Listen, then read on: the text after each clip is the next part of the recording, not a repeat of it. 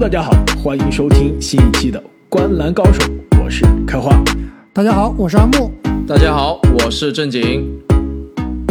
那不知不觉，这 NBA 的季前赛啊，其实已经开始了。那在我们录音的前一天晚上呢，NBA 多支球队啊，已经开始了季前赛的登场。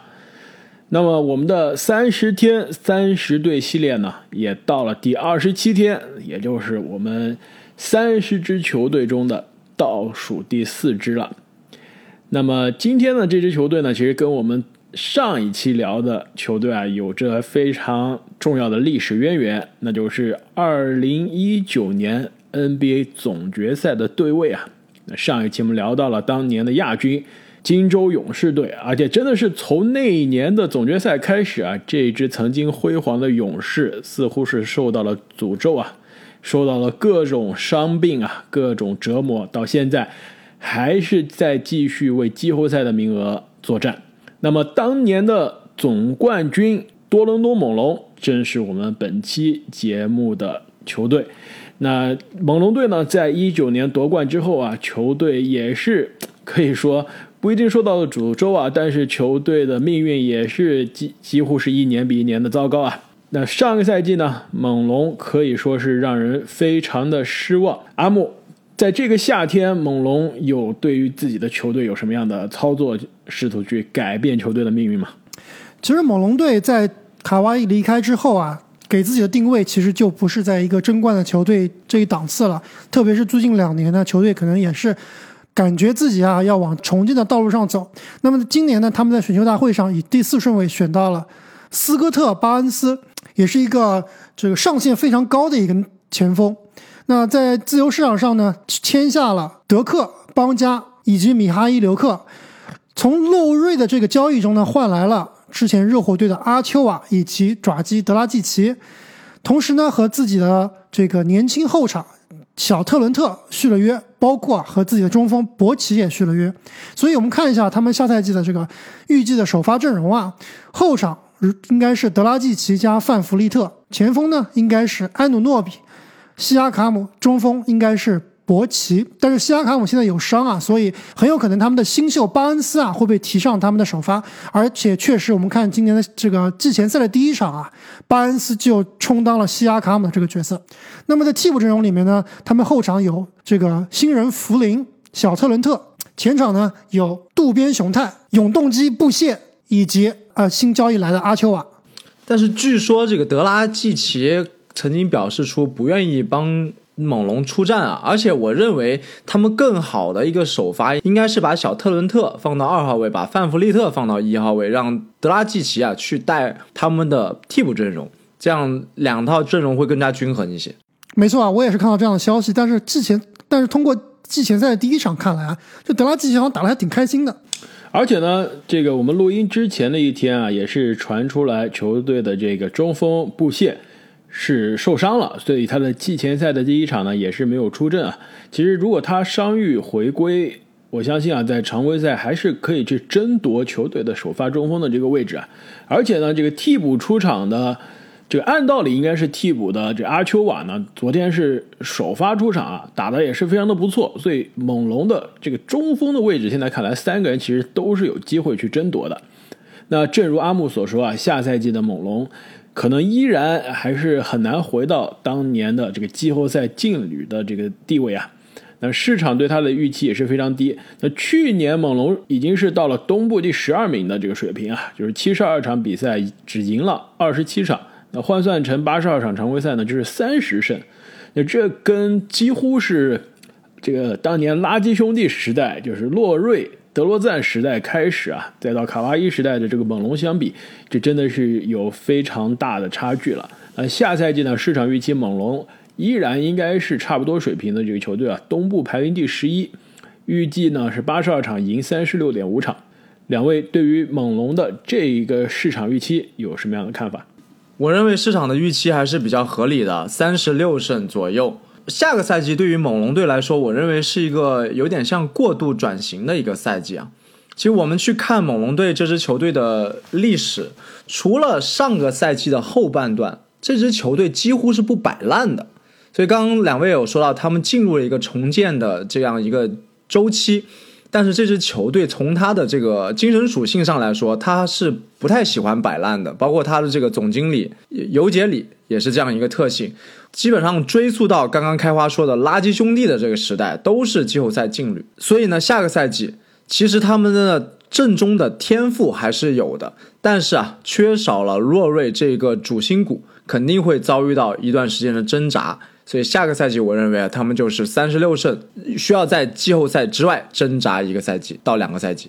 其实我当时给这个猛龙队的评级啊，还是相对比较低的，甚至是低于市场预期啊。我预计他们下赛季，我之前预计他们下赛季应该是排在东部的第十二名。但是，这个通过第一场季前赛，包括我之前看了很多新闻，特别是关注了这个 OG 以及巴恩斯两名球员啊，我觉得这个球队其实很有可能像郑颖刚刚所说的，就他们。目标可能是摆烂，但是呢，他们很有可能这个精神属性并不是一个摆烂的精神属性。就是说，这支球队依然会在会打一些硬仗，而且这个斗志应该还是会比较旺盛的。虽然说啊，从纸面上看来，可能天赋啊，可能这个阵容上面并不如东部的其他的季后赛劲旅，但是我认为我之前给的这个胜场数还是有点偏低了。我感觉猛龙队啊，其实还是有可能可以去争夺一下这个外卡赛边缘的这个。成绩的，而且下个赛季啊，以猛龙队现在的配置来说，他肯定是要提速的。三四个这种高大型、运动能力很强的锋线打攻防转换是最适合的，不然肯定是浪费天赋了。这种快速的打法，状态好的时候，加上他磨合如果好的话，很多情况下有可能打出一波流的效果。但是没冲起来啊，呃，打阵地战可能就比较够呛了。那考虑到这个西卡，他也要缺席可能半个多赛季，我觉得确实，我跟阿木的预测是比较接近的，就是在这个季后赛外边，可能冲一冲外卡赛的状态。其实，在我看来呢，明年的也就是马上开始的这个赛季啊，这个东部球队前二是单独的一个档次啊，那就是篮网和雄鹿。我觉得三到五或者三到六非常的接近，今年这。不按照顺序啊，就包括七六人啊、热火啊、老鹰啊、凯尔特人。那七到十，我觉得也是跟后面十一到十五拉开了非常大的差距啊。我看了一下，我这边预测的每个球队的胜场数啊，这个第十到第十一之间，我预测的差了将近快十场的胜场。我觉得明年东部这前十，也就是说包括外卡赛的这四支球队啊，我觉得是相对比较明确的。那七到十是哪些球队呢？我觉得有步行者，去年进入季后赛的尼克斯，兵强马壮，对吧？虽然有可能是纸老虎的公牛，还有呢，球帝领衔的黄蜂，这四支球队现在看来是七到十的水平。猛龙现在市场预期是十一啊，我觉得这十一的预期真的是还是比较合理的。猛龙跟奇才、活塞、骑士、魔术这五支球队很可能是错失外卡赛的。市场预计猛龙赢三十六点五啊，我觉得市场预期可能都有点高估了。有可能猛龙应该是三十胜出头的球队。的确呢，上个赛季猛龙非常糟糕的发挥啊，就是换算成八十二场是赢了三十场，对吧？就是上个赛季的水平。但是他这个糟糕发挥是有多重因素的。首先呢，就是因为去年猛龙是全队一整年没有主场，对吧？他不仅是没有主场啊，他球员都是不在家打的比赛，都不能在家休息，因为全队呢是因为疫情从。多伦多暂时搬到了佛罗里达的坦帕湾，那其实对于球队来说，呃，这个球员跟家庭的这个磨合来说，都是非常大的一个需要适应的问题。没错，我记得我之前听过一些采访，特别是好像是范弗利特吧，就是说他这个等于说他们在坦帕是就去。之前一个赛季是打这个 bubble，打这个气泡赛，打了两三个月，对吧？一两个月，他们整个去年一整年是打了一年的气泡赛，对吧？一年都不可以跟家里面联系啊，所以这对于一个球员来说是非常非常煎熬的，特别是像范弗利特这么爱自己的小孩的这样一个这个好父亲，对吧？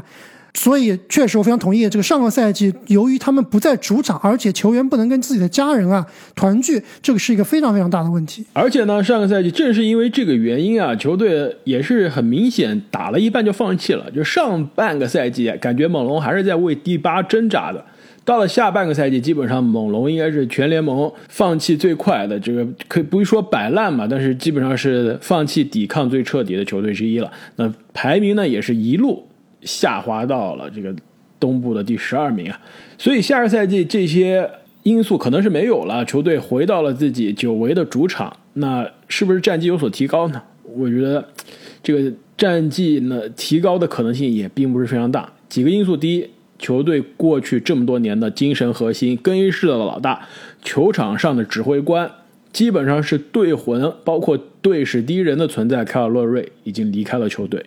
那这个损失是没有办法弥补的，没有任何一个人可以说站出来能顶替他的这个角色。可能得分、助攻有可能能顶替啊，他的防守强度。不是所有人能补得上的，他的更衣室的精神属性不是所有人能补得上的。第二呢，就是球队的伤病。那现在西亚卡姆的归期未定啊，虽然从训练营上来听的消息看来呢，是西亚卡姆有可能会相对比较快的复出啊，但至少我估计应该前几周甚至一个月是看不到西亚卡姆的。那这个球队可以说是，呃，这个现在的老大了，这个球队的真正的对头号的分手。那要缺阵，而且就归期未定，这对球队的战绩也是非常大的影响。那再接下来一点，就是球队从凯尔洛瑞交易中啊交易来的这个德拉季奇，虽然哎季前赛第一场看上去打得还挺开心啊，但是德拉季奇和猛龙也是一个，所以可以说是这段关系是这说吹就吹的是吧？这个猛龙也不想明年续约德拉季奇，德拉季奇呢也不想留在这支他没有任何感情的。也没有任何希望，没有季后赛这个执念的球队去打比赛，他更希望呢。之前在达拉斯的节目中，我们凯文哥也说了，更希望的是跟自己的斯洛文尼亚的老乡卢卡一起联手，而且呢是有机会打季后赛，甚至冲击西决的这样的水平。所以这德拉季奇也有可能啊随时离开球队，那球队可能在从这个交易中，甚至是买断中是得不到任何一分好处的。所以我觉得啊，下赛季的猛龙的确。主场是回来了，主场优势是有了，但是还是有可能跟去年一样，开局不利之后就彻底放弃，那战绩啊也会逐渐的下滑。那对于这支猛龙啊，两位下赛季有什么样的看点啊？刚刚呃，阿莫你提到了巴恩斯啊，其实我觉得巴恩斯的确应该是今年的新秀中啊。在选秀大会之后，是稍微让我们比较惊讶，让我们觉得当时对他有一些低估的。我记得选秀大会的时候啊，我们三个都说，觉得巴恩斯是一个防守非常强，但是进攻非常粗糙的一个新秀啊。但是夏季联赛来看，哎，他的这个得分，就是首先命中率的确真的是不高啊，就差不多百分之四十出头，但是他的这个得分感觉还是比我们想象中。更加流畅，更加柔和。那另外呢，他这个防守啊，真的不是吹的。基本上从这个季前赛到夏季联赛啊，都是有每场就一个到两个之间的这个盖帽，一个到两个之间抢断的这样一个水平。我觉得巴恩斯让我比较惊讶的是他的这个持球被打的能力啊，这一点是在我们之前可能没有想到他有这么优秀的。呃，在夏季联赛当当中呢，我觉得他多多少少还是吃了身体的红利，比其他的球员这个身体优势还是有的。呃，但是他的这个被打能力确实是出人意料的好。呃，但是说回到这名球员，他还是比较稚嫩吧，我觉得运球比较一般，而且他的这个投篮啊，特别是投出去那个手腕那一下，还是有点僵硬的。我觉得多多少少有一点像勇士的那个库明加啊，就是。但他比库明加可能稍微还好一点，就是他，但他这种投篮姿姿势啊，可能会限制他做这种干拔跳投，就像卡哇伊后期的卡哇伊那种顶着人干拔跳跳投的这种操作不太行。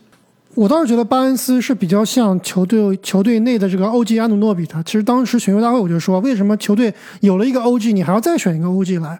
而且其实包其实这段时间我刚关注巴恩斯啊，最让我惊讶的是他这个 size。他这个尺寸啊，是真的大。就他跟 OG 同时出现在场上，昨天我看比赛啊，这个季前赛，他甚至感觉比 OG 安诺米还要再大一圈。就他这个身材是打四号位，我觉得是非常非常不错的，而且又有三号位的机动性，所以应该是一个，就这球员肯定是水不了的，对吧？就你有防守在这个地方，有这个身材这个地方，你这个球员是肯定不会水的，是不是能够？打出未来 OG 的水平，甚至说刚刚志颖提到的卡哇伊的水平，我们真的要好好观察观察。但是我觉得这个巴恩斯应该是之前是被我们低估了。但是呢，他还是没有库明加厉害。那说到猛龙队的看点，我觉得正好就是包括巴恩斯、欧吉阿努诺比以及夏卡姆这三个锋线，应该猛龙队未来的基石就是从这三个人里面出了。这三个人到底谁能脱颖而出？其实我今天啊，特别想引用一个我们观澜高手的铁杆粉丝啊，呃，他的名字叫做 Lord of Cordillera。这个球迷很有意思，他是一个铁杆的猛龙粉。今在后台啊，给我留了很多言来说他对猛龙的故事，其中啊也分析到了这几名球员，我来给大家引用一下。首先，他啊，他是在加拿大，在多伦多上学的，特别是在夺冠了之后，他说他感受到了这个加拿大人的这种热情，最关注的球队基本上就开始变成猛龙了。而且他觉得，相对于美国本土 NBA 球队这种比较浓的商业气息啊。猛龙是一个比较有感情，而且有社会责任感的球队，是真正属于球迷的球队。他看猛龙的球也比较多。OG 跟西卡的竞争特别有意思，在巴恩斯加入之前，那他说啊，他认为这估计是 NBA 竞争最激烈的两个队内球员了。一七一八赛季，阿努诺比在季后赛比较出风头，西卡当时还是他的替补。一八一九赛季，纳斯让西卡首发，OG 替补。其实欧 g 也打得不错，但是季后赛全程缺席了，然后西亚卡姆就大爆发了。到了一九二零的赛季啊，西亚卡姆再次突飞猛进，差点获得这个最佳进步球员。但是季后赛呢，打的却不行。然这个时候又是阿努诺比挺身而出，这个投入了这个绝杀球，拯救球队于淘汰边缘。所以说，他说如果这两个人都能发挥出巅峰的水准。说不定这个马上就能重回季后赛了，但是呢，他说直接对比这两个人啊，西亚卡姆相对来说接触篮球的时间是比较晚的，OG 呢比较小的时候就接受了非常系统的职业篮球教育，所以说进入联盟的时候，西亚卡姆的底子还不如阿努诺比。那这两个人现在你追我赶啊，他认为。谁能胜出还真不好说。我现在认为是 OG 领先了一个身位，但是啊，西亚卡姆如果继续进步，呃，也并不是不可能的事情。但是西亚卡姆已经连续退步两个赛季了呀，他如何继续进步呢？他完全是在开倒车，但是 OG 一直是在往前进步的。所以我同意啊，就是这两个球员对比起来，我还是认为 OG 的未来可能会更明朗一些。但是。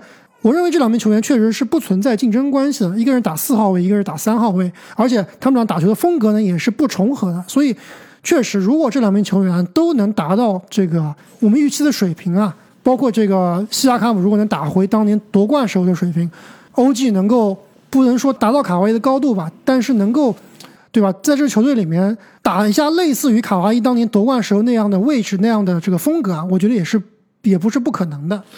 如如果说 OG 要往卡哇伊的方向发展啊，我觉得他最需要加强的，现在来看应该是他的中距离，因为他的三分跟内线零到五尺的得分啊，其实效率已经非常高了，而且他的防守其实非常的聪明，也非常干净。但是上个赛季，包括整支猛龙这支球队啊，他的中距离投篮是联盟最差的之一。那阿努诺比如果能在这个方面加强，那他在季后赛的威慑力将会大大增加。那个帮阿木刚刚补充一下，刚刚阿木说这个西亚卡姆是连续两个赛季退步啊，其实准确的说应该是，呃，气泡赛一个半赛季，一个半赛季，对，这气泡的那个赛季中间隔太久了，呃，感觉像是两个赛季，但事实上那个赛季时候常规赛他打的还是非常不错啊，那停摆之后回来完全是换了一个人，那上个赛季的常规赛那真的是这个彻彻底底的退步了。其实我我要为西亚卡姆说句话，我觉得虽然说是退步，但是更多的情况是有可能球队把他推到了一个他不应该去的位置，他还是更适合二当家。这 OG 是有当老大的这个潜质的。哎，我倒是觉得这个西亚卡姆可以当一个。就是说不赢球的球队的老大，对吧？毕竟他的打法还是更加全面的，就是有持球、有策动，自己能得分，防守嘛，这个虎虎虎虎人还是可以的。的的确，防守在这总冠军那个赛季还是真的不错。倒是欧记我觉得开发什么叫做不赢球球队的老大？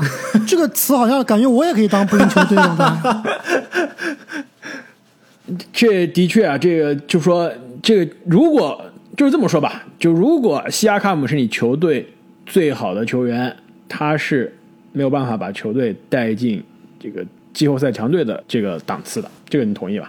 那他就不配做老大呀。对，对对但是他的打法呢，又不是一个非常好的老二的打法，毕竟他还是需要足够的球权的。这一点我不同意，我觉得西亚卡姆就是适合老二，他的技能点就是因为很全面，什么都能做一点，但是没有一项技能。你说全面，詹姆斯也很全面，但詹姆斯有非常强力的突出的点，但西亚卡姆是没有这一点，所以他更适合辅助的角色。你看他的防守也是适合扫荡型防守，进攻也是适合这种快下终结的这种进攻啊。西亚卡姆大回旋，别忘了。而且别忘了，当年猛龙队夺冠，西亚可姆西亚卡姆可是老三，对吧？他老三都当得好，老二怎么可能当不好呢？但他可是占着全队最高的这个百分之二十六的使用率的。你相比欧吉安努诺比啊，那上个赛季虽然他的得分已经是在职业生涯中是最高的一年，也是进攻大爆发的一年，效率也是非常高，但他的使用率不到百分之二十啊，这都不是联盟这个首发球员的水平。他在球队使用率都只能排到第九名，在布谢后面，在泰伦斯戴维斯后面，在后来交易过来的这个特伦特后面。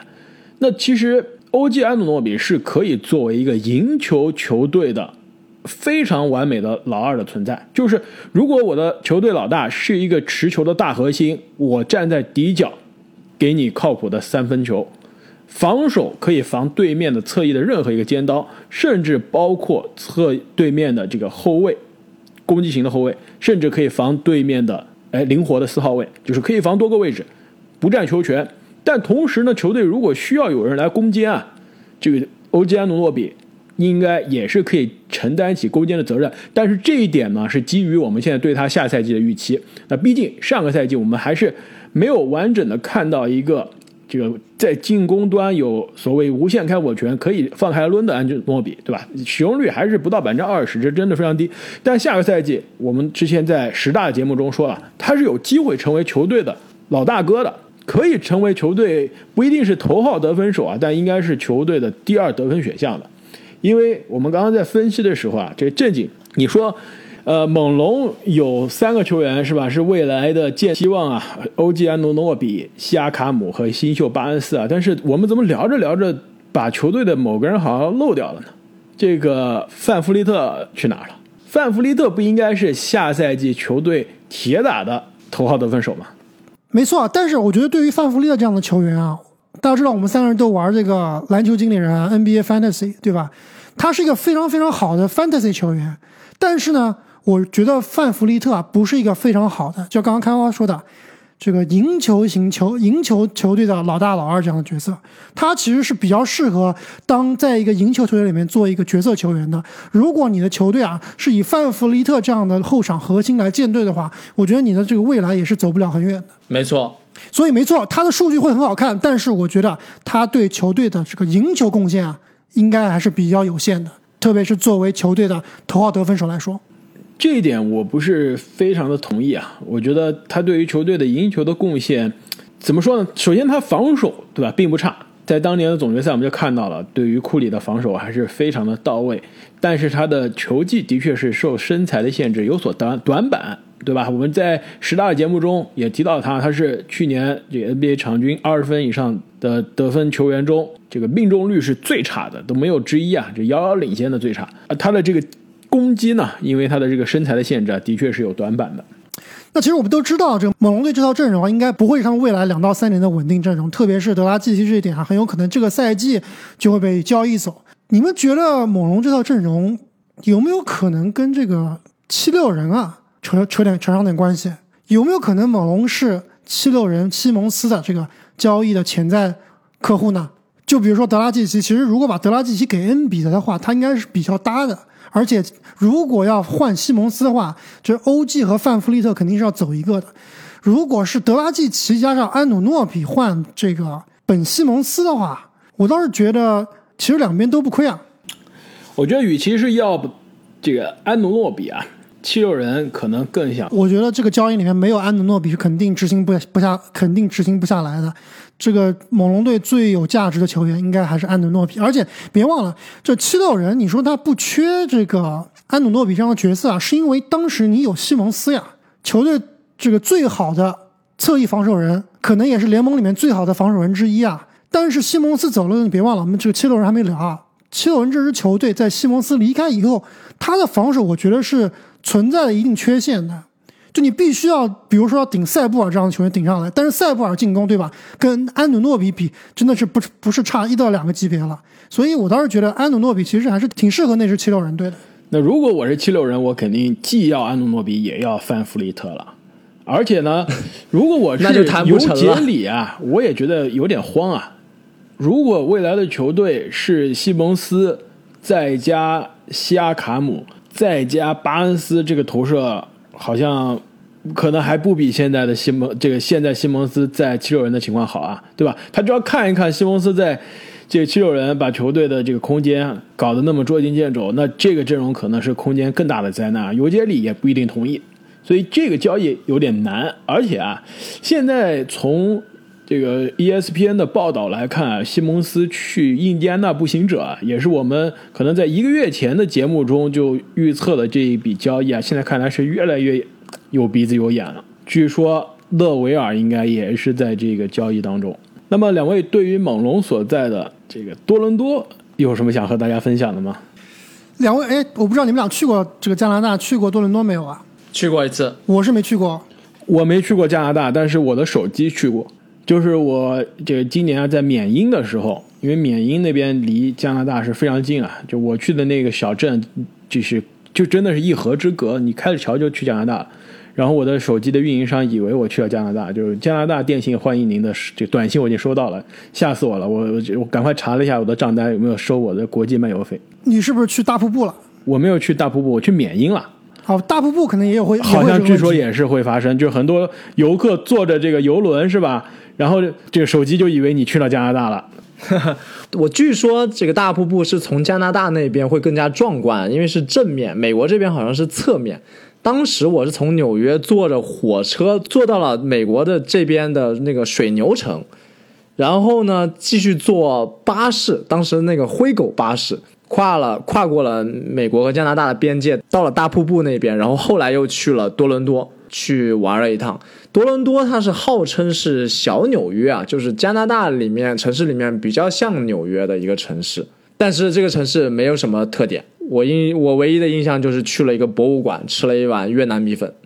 我这里虽然说没有去过多伦多啊，没有去过猛龙队的主场，但是呢，我去过猛龙队上个赛季的主场。猛龙上个赛季所在的这个佛罗里达坦帕市啊，我是比较熟悉的。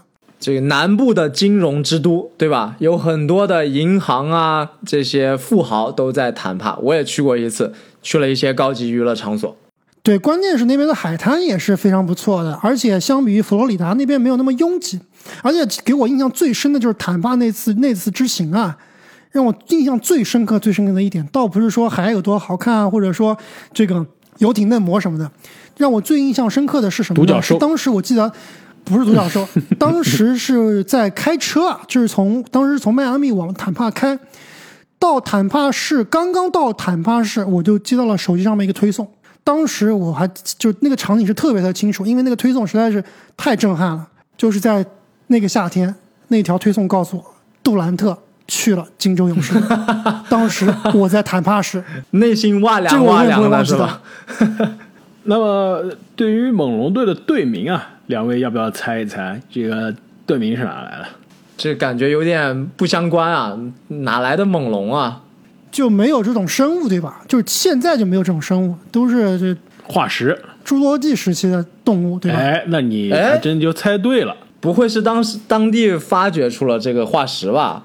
猛龙这个球队九十年代进入 NBA 的，当时九十年代中期，全世界什么电影最火呀？对吧？基本上泰坦尼克号，侏罗纪大船，对，除了大船之外，那就是大龙了，是吧？那就是侏罗纪公园啊，那基本上是开辟了一个整个时代是吧？从特效啊到这个类型片啊，基到到这个电影的类型啊，基本上是开辟了一个时代的电影。当时呢，这个《侏罗纪公园》的电影的火爆，也是让当地的球迷在选球队名字的时候选了这个非常有时代特色的名字。